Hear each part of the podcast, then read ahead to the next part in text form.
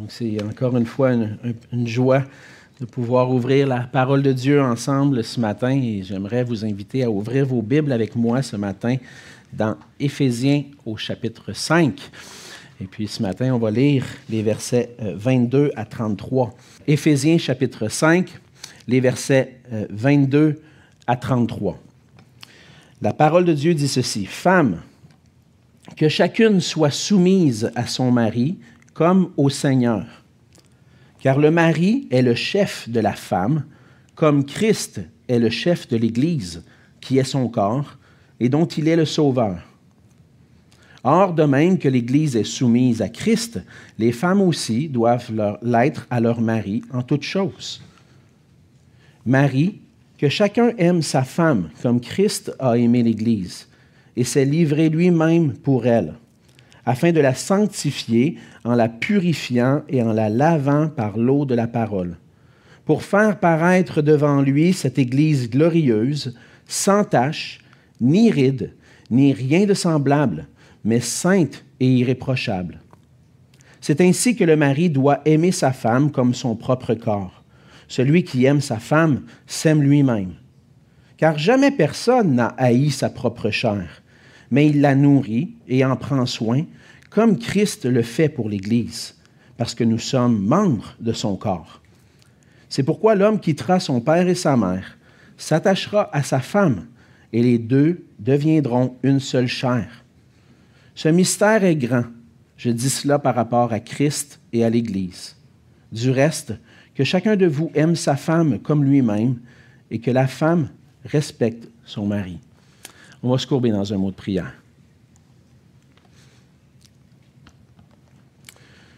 Oui, Seigneur notre Dieu, Seigneur Jésus, on vient devant toi en reconnaissant que tu es le Dieu saint, l'agneau qui est saint, qui est digne de recevoir toute notre adoration. Et lorsque nous nous présentons devant toi, Seigneur, on voit ta, splendeur, ta majesté, ta beauté. On voit ta perfection, Seigneur. On lit dans ta parole combien tu es un Dieu saint et parfait. Et on s'approche de toi, Seigneur, reconnaissant que nous sommes tes créatures. Tes créatures qui, un jour, se sont rebellées contre toi et par nature, nous sommes des pécheurs, Seigneur, et on ne peut pas se présenter devant toi, devant un Dieu saint, tout ce que nous méritons à cause de nos péchés, Seigneur, c'est ta justice et ta colère. Mais par ta grâce, comme nous l'avons chanté ce matin, Jésus s'est donné, est devenu l'agneau de Dieu, en mourant sur la croix pour qu'on puisse avoir le pardon de nos péchés, pour que nos péchés puissent être effacés et que notre culpabilité soit transformée en justice, pour qu'on soit rendu juste devant toi. Et maintenant, Seigneur, par ta grâce, on peut s'approcher de toi. Et c'est ainsi qu'on veut s'approcher de toi ce matin, Seigneur, sachant que c'est seulement par grâce qu'on peut euh, être appelé tes enfants. Seulement par ta grâce qu'on reçoit cette parole ce matin. Et on te prie que par ton esprit qui nous anime, nous tous qui avons placé notre foi en Jésus-Christ, puisse ouvrir les yeux de notre intelligence, les yeux de notre cœur, pour qu'on puisse contempler les merveilles de ta parole, même au travers de passages qui parfois peuvent nous sembler hmm, contradictoires par rapport à tout ce qu'on peut entendre autour de nous. Seigneur, viens faire ton œuvre dans nos cœurs parce que tout ce que nous désirons, Seigneur, c'est ta gloire dans nos vies. Transforme-nous, Seigneur, pour ta gloire, au nom de Jésus. Amen. Ce matin, on a pris le temps de lire Éphésiens 5, les versets 22 à 33. Mais on va se concentrer particulièrement sur les versets 22 à 24, qui parlent en particulier de la responsabilité des femmes, des épouses. Et le passage qu'on vient de lire, particulièrement ces versets-là, 22 à 24, c'est probablement un des passages les plus offensants pour notre époque. Après près d'un siècle de lutte pour les droits de la femme dans notre société, plusieurs pourraient s'opposer à ce passage. Au fond, certains pourraient dire, y a-t-il quelque chose de plus rétrograde que de dire que la femme doit se soumettre à son mari? Honnêtement, comment est-ce qu'on peut soutenir une telle idée en 2023? Écoute, là, on évolue, nous autres. Et puis ces idées-là, c'est du passé. C'est archaïque. Certainement, la montée de divers mouvements féministes dans notre société ont contribué à cette idée-là. Et je ne dis pas que tout était mauvais, parce que parfois, on va le voir, on, l'a vu, puis on est très témoin, on est témoin de ça, de ce que l'histoire nous rapporte. Les femmes, parfois, ont été maltraitées et mal vues dans notre société. Et je pense que c'est bien, parfois, de ramener les choses à l'ordre. Mais parfois, on ramène les choses à l'ordre pour aller dans un autre extrême. Un extrême qui s'écarte de l'Écriture.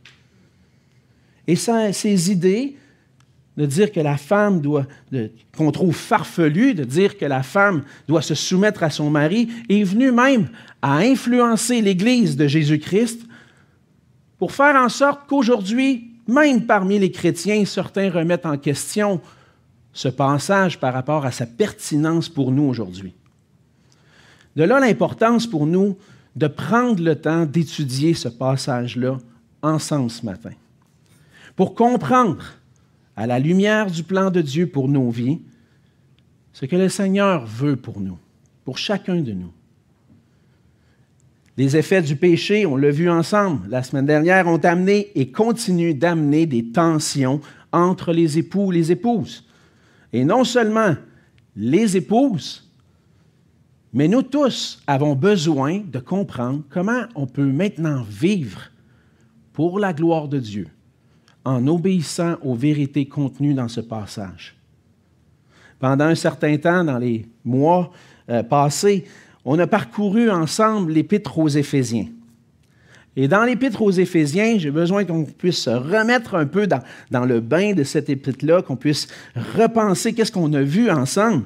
Dans l'épître aux Éphésiens, on a étudié ensemble le plan de Dieu qui a été établi depuis toute éternité. Le plan de Dieu était de se former en Jésus-Christ, un peuple choisi, racheté par le sang de Christ, scellé du Saint-Esprit, un peuple qui allait célébrer la gloire de sa grâce. Et pour ça, Dieu nous a fait passer de la mort spirituelle à la vie spirituelle pour qu'on puisse vivre pour sa gloire. Maintenant, on n'est plus mort dans nos offenses mais rendu vivant par Dieu en Jésus-Christ. Et dans les chapitres 4 et 5, on a commencé à voir les effets de la grâce de Dieu, de l'évangile de Jésus-Christ dans nos vies. L'évangile a des implications non seulement pour notre salut, pour notre justice, notre justification devant Dieu, mais des implications pratiques aujourd'hui pour vivre une vie sainte devant le Seigneur. En Jésus-Christ, on est appelé à marcher comme des enfants de lumière, comme on a vu. Et pour ça, on doit rechercher à être rempli du Saint-Esprit. Ce résumé nous amène à Éphésiens chapitre 5, qui nous amène au verset 18 à 20, où on a vu ensemble que l'apôtre Paul encourage l'Église à être remplie du Saint-Esprit. Il dit, ne vous enivrez pas de vin, c'est de la débauche. Soyez au contraire remplis de l'Esprit. Entretenez-vous par des psaumes, par des hymnes et par des cantiques spirituels, chantant et célébrant de tout votre cœur les louanges du Seigneur. Rendez continuellement grâce à Dieu le Père pour toutes choses, au nom de notre Seigneur Jésus-Christ. C'est ce que Paul avait donné comme instruction juste avant d'arriver au passage qu'on a lu ce matin. Cherchez à être rempli du Saint-Esprit pour célébrer la gloire de Dieu, s'entretenir par des louanges et des actions de grâce à la gloire de notre Dieu. Et au verset 21, Paul avait ajouté ceci, vous soumettant les uns les autres dans la crainte de Christ. Et ce verset-là, est un verset qu'on appelle souvent dans, notre jargon un verset pivot, pour passer d'un sujet à un autre. Si on veut célébrer le nom du Seigneur, manifester la plénitude du Saint-Esprit, on a besoin de se soumettre les uns aux autres. Et on a vu ensemble que se soumettre les uns aux autres, c'est selon un ordre particulier que Dieu a établi. Et c'est ce qu'on commence à voir ensemble. La soumission doit se vivre dans un ordre établi par Dieu. Et on voit que cette soumission qui est demandée à la femme va aussi être demandée aux enfants, un peu différemment, et aussi aux esclaves, à ceux qui sont des serviteurs envers leur maître. On va voir ensemble, en se concentrant ce matin, dans les versets 22 à 24, on va approfondir cette idée-là, que comme l'Église est soumise à Christ, le plan de Dieu pour la femme est qu'elle se soumette en toutes choses à son mari. Si j'étais sur une plateforme au Palais des Congrès devant une foule, je me ferais tirer dessus, ce ne serait pas très long, je pense.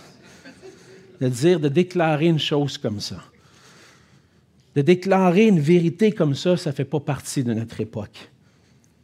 Mais c'est ce que la parole de Dieu enseigne. Mais on va chercher à comprendre qu'est-ce que ça veut dire exactement. Jusqu'où ça va, cette soumission-là? Premièrement, on voit dans le verset 22 que la femme doit se soumettre à son mari par obéissance au Seigneur. L'apôtre Paul dit, femme, que chacune soit soumise à son mari comme au Seigneur. Si certains peuvent considérer ce passage-là comme réducteur pour la femme, ce n'est pas du tout le cas. L'apôtre Paul, au contraire, corrige certaines visions de son époque, c'est la pensée gréco-romaine, où dans cette pensée, il y avait vraiment une mauvaise vision du rôle de la femme ou de la femme elle-même. On considérait la femme comme étant inférieure à l'homme. Mais Paul est chrétien, avec un arrière-plan juif. Et même si les Juifs en étaient venus à dire que la femme est inférieure à l'homme, on a vu ensemble, et c'est à ça que toute notre étude du début de la Genèse a servi, que la femme a la même valeur, est égale en valeur à l'homme. La femme aussi est créée à l'image de Dieu. Et ce que Paul amène ici dans Éphésiens 5, c'est avec tout le bagage des Écritures qui précèdent et qui ont besoin de se rappeler que la femme est égale et Paul, à travers non seulement les instructions à la femme, mais aussi aux hommes, et vous voyez qu'il prend un petit peu plus d'espace pour les instructions aux hommes, puis on va prendre plus de temps, nous autres aussi, pour, parler des instructions aux hommes.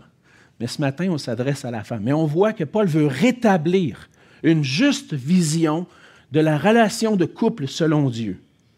Paul n'exprime pas une, une, vision misogyne qui traiterait la femme avec mépris si on peut lancer cet argument-là, ou certains pourraient lancer cet argument-là, c'est totalement faux. Le plan de Dieu est que l'homme et la femme puissent former une unité. Tous les deux ont été créés à l'image de Dieu, égaux, mais différemment, avec des rôles aussi différents. Et tout comme l'homme, la femme est créée à l'image de Dieu avec un but particulier, ce but particulier-là, c'est d'être une aide pour l'homme, comme on a vu. Donc, les deux forment ensemble une équipe, excusez-moi, une équipe qui se complète et se soutient, mais une équipe avec un leader, avec un chef. Et dans ce travail d'équipe, la femme est appelée à se soumettre à son mari. Ça ne dit pas que la femme doit se soumettre à tous les hommes elle doit se soumettre premièrement à son mari. Ensuite, si elle doit se soumettre à d'autres hommes, c'est en raison de leur position d'autorité probablement dans la société, comme nous tous avons besoin de nous soumettre aux autorités dans notre société. Dans le travail d'équipe, la femme est appelée à se soumettre à son mari. Mais dans la façon dont Paul formule ce, ces mots-là, femme, que chacune soit soumise à son mari. Il emploie une forme du verbe soumettre qui implique que c'est une soumission volontaire. La femme est appelée elle-même à faire le choix de se soumettre, de se soumettre volontairement à son mari. Et Paul va utiliser aussi au verset 33 le mot respect envers son mari. Donc, ce n'est pas tout à fait de l'obéissance, comme on le voit plus loin, on va le voir plus loin dans Éphésiens 6, où les enfants doivent obéir à leurs parents, ou que les serviteurs doivent obéir à leur maître. Paul ne dit pas la femme doit obéir à son mari. Non, parce qu'ils sont égaux, ils forment une équipe, mais elle doit se soumettre. Et on va voir dans quel, en quoi ça consiste. En d'autres mots, la femme doit se soumettre à son mari, tout comme son mari se soumet ailleurs dans l'Église ou dans la société. Et en, soulignant d'une attitude volontaire, Paul montre que l'homme et la femme forment une équipe dans une relation intime, soudée, harmonieuse, divinement établie, où le leadership doit être assumé par l'homme. Et donc, pour ça, la, la, femme doit se soumettre de bon cœur, volontairement, par obéissance au Seigneur. La femme chrétienne qui a Jésus-Christ comme Seigneur va choisir volontairement et joyeusement de se soumettre à son mari. Parce que c'est en étant rempli du Saint-Esprit que cela est rendu possible. Tout le passage est connecté avec ce qui précède. Sans la plénitude du Saint-Esprit, c'est sûr, ça ne marche pas dans ta tête, puis ça ne marchera pas dans ton cœur, cette idée-là. Mais lorsque Dieu nous sauve, nous amène à la connaissance de Jésus-Christ, non seulement Jésus-Christ devient notre sauveur, mais il devient aussi notre Seigneur, le Maître, celui qui dirige notre vie. Et le Saint-Esprit nous est donné pour qu'on puisse obéir à notre Maître. C'est lui qui nous rend capables d'obéir au Maître. Et la femme accepte son rôle particulier par le Saint-Esprit et par amour pour le Seigneur. En d'autres mots, c'est en réponse à la grâce de l'Évangile que l'épouse accepte de se soumettre. Notre amour et notre obéissance au Seigneur, c'est ce qui procure la joie et le bonheur. Et dans tout ce que nous faisons, dans nos, dans nos vies, dans nos couples, dans nos familles, au travail, dans tout ce que nous faisons, on veut faire toutes choses au nom du Seigneur. Colossiens 3, 17. Et quoi que vous fassiez, en parole ou en œuvre, faites tout au nom du Seigneur Jésus, en rendant par lui des actions de grâce à Dieu le Père. Alors lorsque je viens à Jésus-Christ, maintenant, ma vie ne m'appartient plus. Ma vie appartient à Jésus-Christ. Et toutes mes actions doivent être faites dans le nom de Jésus, pour la gloire de Jésus-Christ. Et faire tout au nom de Jésus-Christ implique aussi d'obéir à sa parole dans le rôle particulier qu'il donne aux épouses, de se soumettre à son mari. Dans Colossiens, le verset 17 précède le verset 18. Femme, que chacune, que chacune soit soumise à son mari comme il convient dans le Seigneur.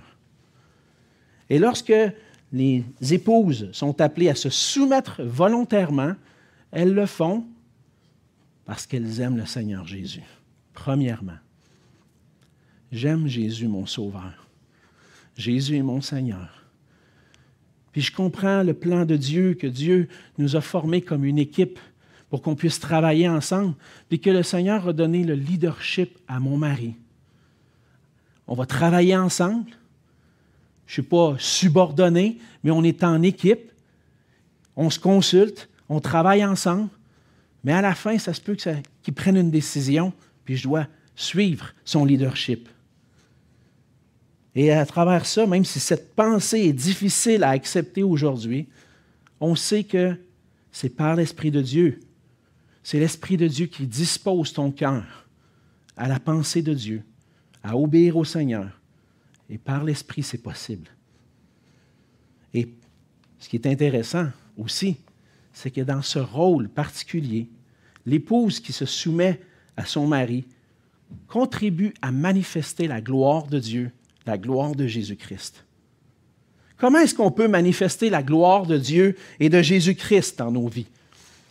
En obéissant à sa parole, premièrement. Le Seigneur nous dit, Voici ma volonté. Cherchez premièrement le royaume de Dieu et sa justice. On travaille à connaître ce que le Seigneur nous enseigne pour lui obéir. Et lorsque nous sommes obéissants au Seigneur, qu'est-ce que ça dit aux gens autour de nous? Il y a un Seigneur qui règne. Il y a un Seigneur à qui on doit se soumettre. Et on est en train de dire joyeusement et volontairement, toute la gloire est à Jésus-Christ, parce qu'il est mon maître. Et pour chacun de nous, notre attitude face à la parole de Christ va manifester ou non sa gloire. Donc, la soumission doit être volontaire et motivée par un désir de représenter Jésus-Christ. Saviez-vous que Jésus-Christ est soumis lui aussi? Dans 1 Corinthiens 11, 3. Paul dit, je veux cependant que vous sachiez que Christ est le chef de tout homme, que l'homme est le chef de la femme et que Dieu est le chef de Christ.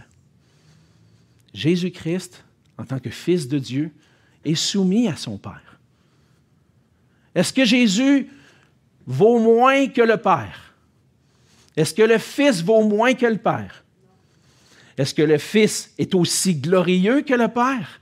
Certainement, il est Dieu mais dans leur rôle, leur responsabilité à l'intérieur de la Trinité, que des fois, on, a de la difficulté à tout comprendre, hein, qu'est-ce que ça implique, un Dieu en trois personnes. Mais dans cette relation intime que Jésus a avec son Père, même s'il est égal en valeur, en gloire, a accepté de se soumettre à son Père, volontairement.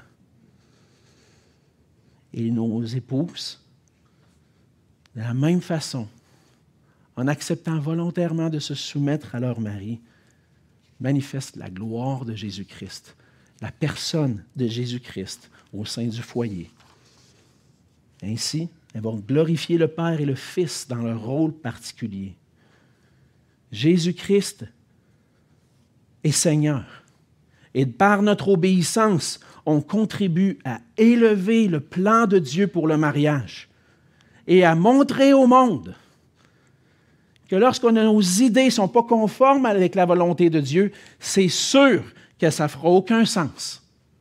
Mais lorsque notre pensée est conforme à la volonté de Dieu, on voit un ordre parfait dans ce que Dieu a créé. Et par Jésus-Christ, par l'Esprit de Dieu, on peut manifester que le plan que Dieu a créé à l'origine est glorieux. Jésus-Christ est Seigneur et on va manifester sa gloire, sa majesté en nous soumettant volontairement, joyeusement, entièrement à sa parole. Ça, c'est le verset 22.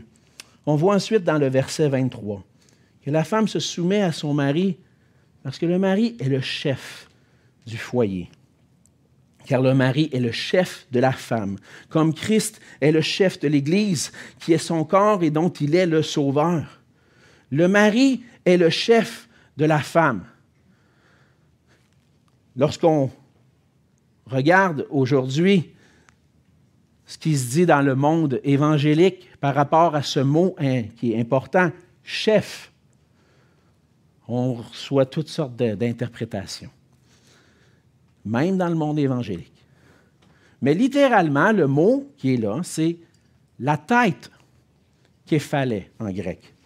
Si vous voulez faire un petit peu de grec ce matin. La tête. Le mot signifie la tête. Et si je veux comprendre comment, qu'est-ce que ce mot-là signifie, est-ce que ça signifie seulement la tête par rapport au corps ou est-ce que ça, peut signifier autre chose? J'ai besoin d'élargir mon horizon puis d'aller voir un peu plus loin comment Paul lui-même peut employer ce même terme dans l'Épître aux Éphésiens. Dans Éphésiens au chapitre 1, versets 22 et 23, parlant de Jésus-Christ, Paul dit, Il a tout mis sous ses pieds et il l'a donné pour chef suprême à l'Église, comme tête suprême à l'Église, qui est son corps, la plénitude de celui qui remplit tout en tous. Et lorsque on lit ce passage-là, on lit que Christ est la tête, il est le chef de l'Église. Ce même mot est utilisé à l'intérieur du foyer pour dire que le mari est la tête, le chef de la femme, comme Christ est le chef de l'Église. Et c'est ce que Paul va même dire dans le, même verset, verset 23, comme le mari est le chef de la femme, comme Christ est le chef de l'Église.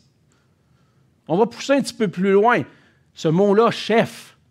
Dans la littérature grecque de ce moment, de cette époque-là, qu'est-ce qu'on retrouvait? On retrouvait que ce mot-là était aussi utilisé très souvent pour parler du chef dans la société, de celui qui est en position d'autorité, de celui qui possède l'autorité. Et donc, lorsqu'on parlait d'un empereur romain, d'un chef, il était la tête. Il exerçait l'autorité. Et je comprends qu'aujourd'hui, on a de la difficulté avec ce mot-là, le mot chef ou avec le mot autorité. Et je pense avoir un peu cerné le pourquoi de ça. Pourquoi on a de la difficulté? Bon, vous allez me dire, c'est évident, parce qu'on est pécheur. On n'accepte pas l'autorité. Puis c'est vrai. La première chose qui est arrivée dans le Jardin d'Éden, c'est de rejeter l'autorité de Dieu pour être sa propre autorité. C'est ce que Adam et Ève ont fait. Mais on peut aller un peu plus loin. Dans notre société, souvent le mot autorité est associé à tyrannie. On pense que quelqu'un qui est en autorité, c'est quelqu'un qui va abuser automatiquement. Donc, et puis, on a des raisons de croire que c'est le cas. Dans bien des cas, c'est arrivé. Les gens en position d'autorité sont devenus des tyrans, des gens qui contrôlaient les gens et puis qui avaient exercé de l'abus. Et puis, il y a tellement d'histoires de chefs qui ont abusé de l'autorité qu'on oublie qu'il est possible qu'une autorité soit bienveillante. Que quelqu'un qui est placé comme leader sur un groupe de personnes ou dans, l'Église, ou ce soit dans le foyer, dans la famille, on oublie que l'autorité peut être bienveillante, faire du bien, puis que ça peut être une bénédiction d'avoir quelqu'un qui dirige. Par exemple, plusieurs d'entre vous, vous êtes parents. Le Seigneur, et puis même dans notre société aujourd'hui, même si c'est de moins en moins pratiqué, je dirais, on reconnaît que les parents ont une autorité sur leurs enfants. Mais vous êtes parents. Vous n'allez pas abuser de vos enfants. Vous les aimez, vos enfants. Qu'est-ce que vous allez vouloir faire? Leur bien, les nourrir, en prendre soin, les élever dans le Seigneur pour qu'ils puissent être des êtres humains épanouis, qu'ils puissent connaître le Seigneur et puis ensuite de ça, prospérer dans leur vie. Une autorité peut être bienveillante et bien souvent, on rejette l'idée du mari qui est le chef ou l'autorité ou le leader dans le foyer. Pourquoi? Parce que on veut conserver notre pleine liberté ou on a peur des abus. Par contre, dans le mariage chrétien, l'homme est appelé à représenter Jésus-Christ aussi. Et on ne parle pas d'une tyrannie, mais d'une autorité bienveillante. Le rôle de l'homme au sein du foyer est ancré dans la personne et dans l'œuvre de Jésus-Christ. Et dans son foyer, l'homme doit représenter Jésus-Christ. Jésus-Christ est réellement le chef suprême de l'Église. C'est à lui que Dieu a soumis toute autorité, toute puissance. C'est lui qui est le chef suprême. Pourquoi? Lorsqu'on considère les versets avant, pourquoi Jésus-Christ a été élevé, à qui on lui a remis toute autorité, à lui on a remis toute autorité. Pourquoi? Parce qu'il est le Sauveur. Et c'est ce que le passage nous dit. Jésus-Christ est le chef de l'Église qui est son corps et dont il est le Sauveur. En même temps qu'on parle d'un chef en position d'autorité, on parle d'un chef qui s'est humilié, qui a manifesté sa grâce, qui a montré une autorité bienveillante envers nous. Jésus-Christ a acquis cette position supérieure en obéissant au Père et en devenant le Sauveur. Jésus-Christ, le Fils de Dieu, s'est humilié. Il a pris une forme humaine. Le roi des rois est devenu un serviteur obéissant jusqu'à la mort, même jusqu'à la mort de la croix. Par son sacrifice, par sa mort et sa résurrection, il nous a montré son amour en accomplissant ce qui était nécessaire pour notre salut, pour nous sauver. Donc, on va le voir plus loin, on va en parler pendant probablement deux semaines, Dieu voulant. Le mari doit être un représentant de Jésus-Christ, un chef, un leader qui exerce une autorité bienveillante, en aimant sa femme comme Christ a aimé l'Église. Il s'est donné lui-même pour elle, pour qu'on puisse être sauvé, qu'on puisse être racheté. L'homme est le chef de la femme et ce n'est pas une tyrannie. Au contraire, comme Christ s'est fait serviteur et a donné sa vie, de même le mari veut exercer son autorité en veillant au bien de son épouse, en cherchant à ce qu'elle soit épanouie, qu'elle puisse goûter le bonheur, que le rôle qu'elle a apporté, que le Seigneur lui confie, soit pas un fardeau, mais qu'elle puisse joyeusement, volontairement, accepter de se soumettre à ce chef, à ce leader bienveillant qui représente Jésus-Christ. Bon, vous allez me dire, ouais, mais c'est pas tout le temps de même, ça se passe dans le foyer, Alexandre. Mon mari, c'est pas Jésus, là. C'est loin d'être Jésus. Je le sais. Ma femme passe son temps à me dire que je suis pas comme Jésus. Mes enfants me disent aussi que je suis pas comme Jésus.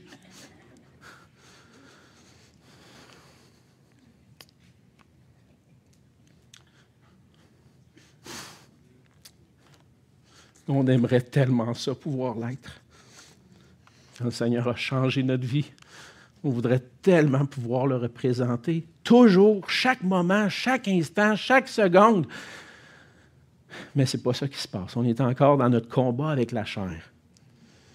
Et puis, ce n'est pas facile, des fois, de se soumettre à un chef imparfait. On aimerait ça qu'il soit vraiment comme Jésus. Il me semble que ça serait bien plus facile.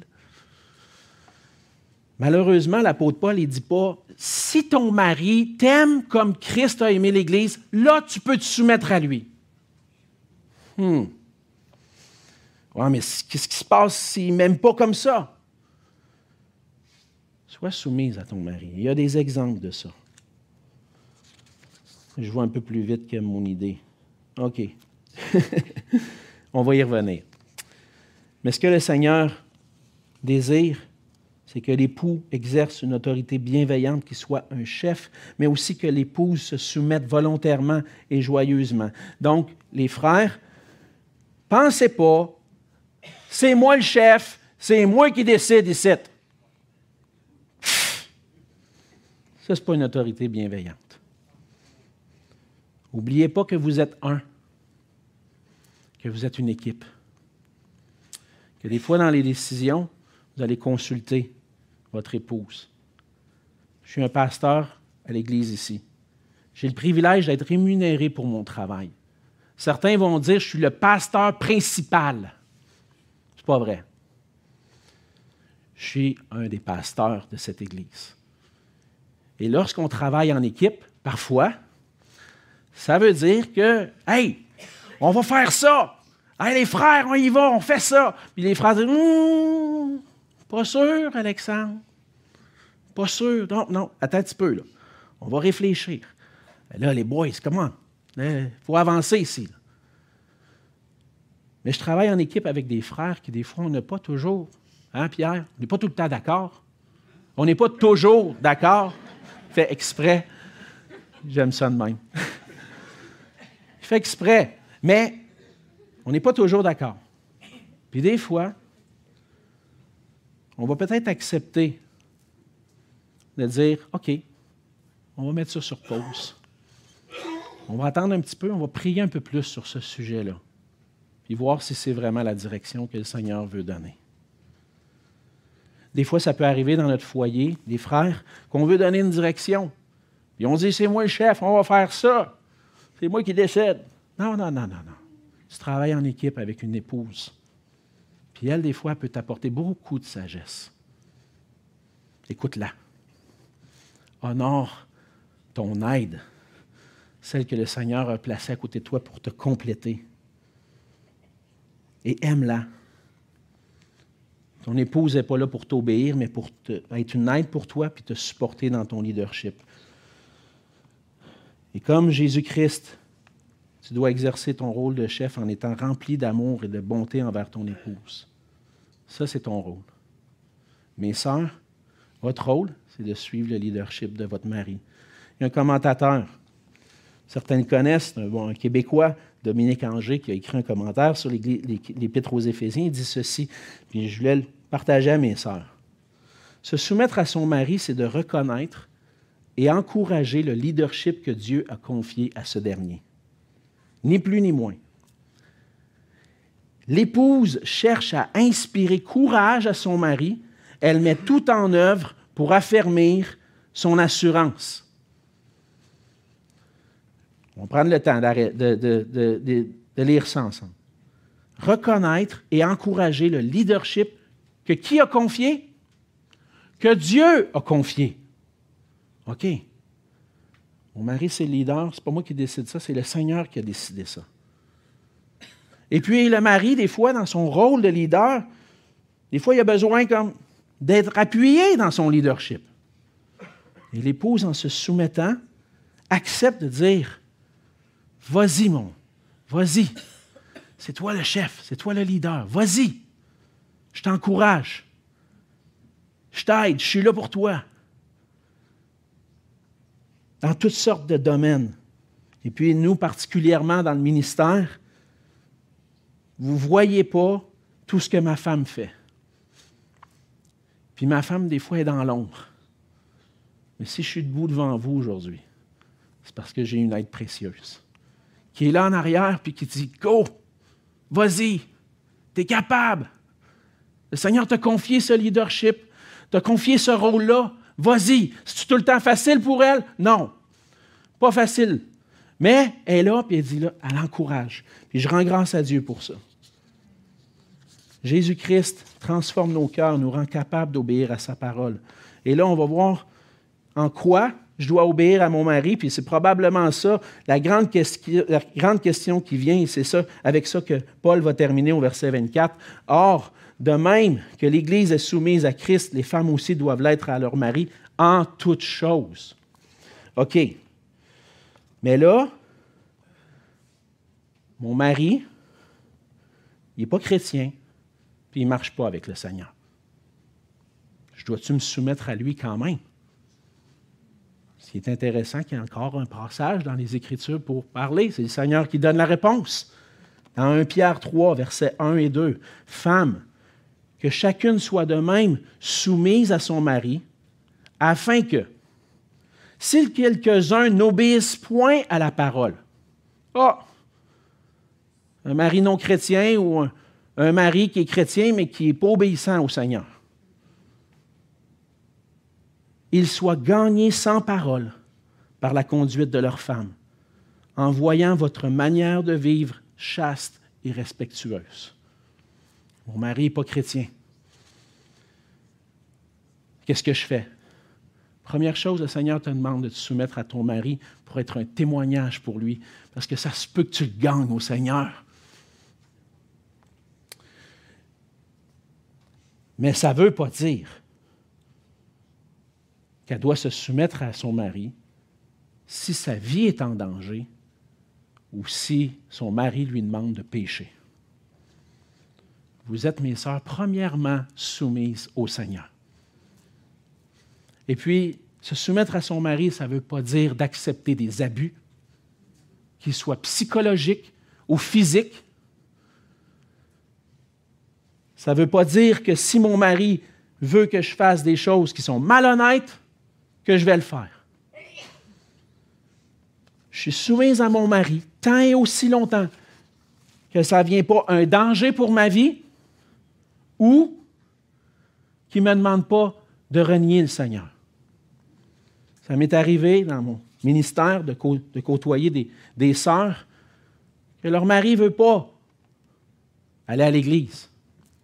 Et même des fois, la sœur, son mari ne veut pas qu'elle aille à l'église. Je dois-tu me soumettre à mon mari jusque-là? Ben, je pense pas. Si tu décides de marcher avec le Seigneur, tu fais partie de l'Église locale, tu continues d'aller à l'Église. Et puis, ça pourrait être, on pourrait donner plusieurs exemples. La soumission ne veut pas dire d'encaisser des abus, ça ne veut pas dire de désobéir au Seigneur.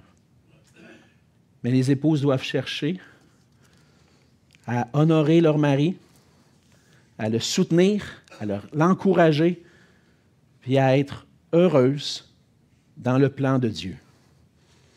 Et là, ma question pour vous, mes sœurs. Avez-vous accepté le rôle et les responsabilités que le Seigneur vous a confiées? Parce que des fois, OK, je comprends, mais dans mon cœur, il y a comme un blocage. Moi, j'aime pas ça, ça, ce qu'il dit. Bienvenue dans le club. Des fois, je lis des choses dans les Écritures. Seigneur, pourquoi tu m'as donné ce passage-là matin? Ça ne me tente pas, là. Je ne veux pas lire ça. Mais j'ai besoin, comme vous, souvent d'arrêter et de dire Seigneur, c'est ta parole, c'est toi qui parles, j'ai besoin de t'obéir. Et pour ça, il faut accepter ce que le Seigneur nous enseigne. Avez-vous accepté de vous soumettre volontairement, joyeusement à votre mari? On a parfois des désaccords dans notre couple sur la façon de gérer certaines choses au quotidien. On a des meetings, moi et ma femme. Des gros meetings, des fois. La porte est fermée, puis euh, les enfants se demandent ce qui se, passe au conseil familial marquis. Parce qu'on jase. Des fois, il y a des situations qu'on dit, bon, on doit prendre des décisions, puis on ne s'entend pas toujours. Qu'est-ce que je dois faire? Je me mets dans la place d'une épouse. Quand après avoir tout discuté, mon mari est convaincu que c'est la volonté de Dieu, mais moi, je ne suis pas convaincu. Puis là, il veut aller de l'avant pareil. Qu'est-ce que je dois faire? Ah, m'a dit péter une crise, c'est sûr que là, il va arrêter. non, c'est pas ça, hein? J'ai entendu une sœur un, jour. Merci Seigneur, ça venait d'une sœur. Elle disait ceci Quand je ne suis pas d'accord avec mon mari, je prie le Seigneur. Si la décision de mon mari, ce n'est pas la volonté du Seigneur, je prie qu'il change son cœur pour qu'il puisse voir la volonté de Dieu. Mais si ce que mon mari décide, c'est vraiment la volonté de Dieu, je prie qu'il change mon cœur à moi pour que je puisse suivre sa direction. Pour être heureuse dans le plan de Dieu, les épouses doivent rechercher à glorifier Dieu dans le rôle particulier qu'il leur a confié. Et comme l'Église est soumise à Christ, le plan de Dieu pour la femme est qu'elle se soumette en toutes choses à son mari.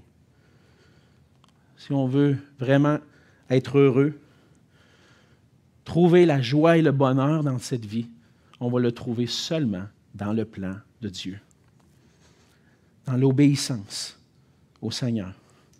Pour ça, on a besoin de reconnaître que par nature, on ne désire pas se soumettre au Seigneur. On a besoin de reconnaître qu'on est des pécheurs, on a besoin de demander à Christ de transformer nos cœurs pour qu'on puisse lui obéir. On a besoin de se confier en lui. C'est lui qui nous rend capables d'obéir à sa parole. Et on cherche la gloire de Dieu parce qu'on sait que notre bonheur est attaché à glorifier Dieu dans son plan.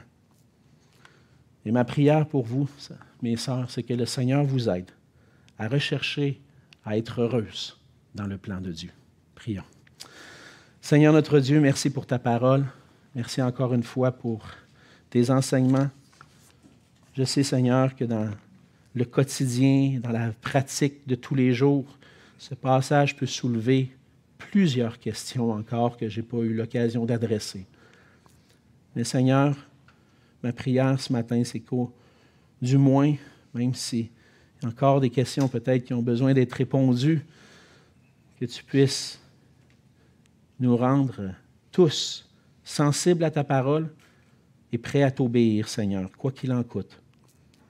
Fais de nous, Seigneur, des personnes qui saisissent ta grâce, ton évangile, et qui cherchent à vivre en étant remplis de ton esprit pour célébrer ta gloire, célébrer la gloire de ta grâce. Prends nos vies, Seigneur, transforme-nous pour ta gloire, au nom de Jésus. Amen.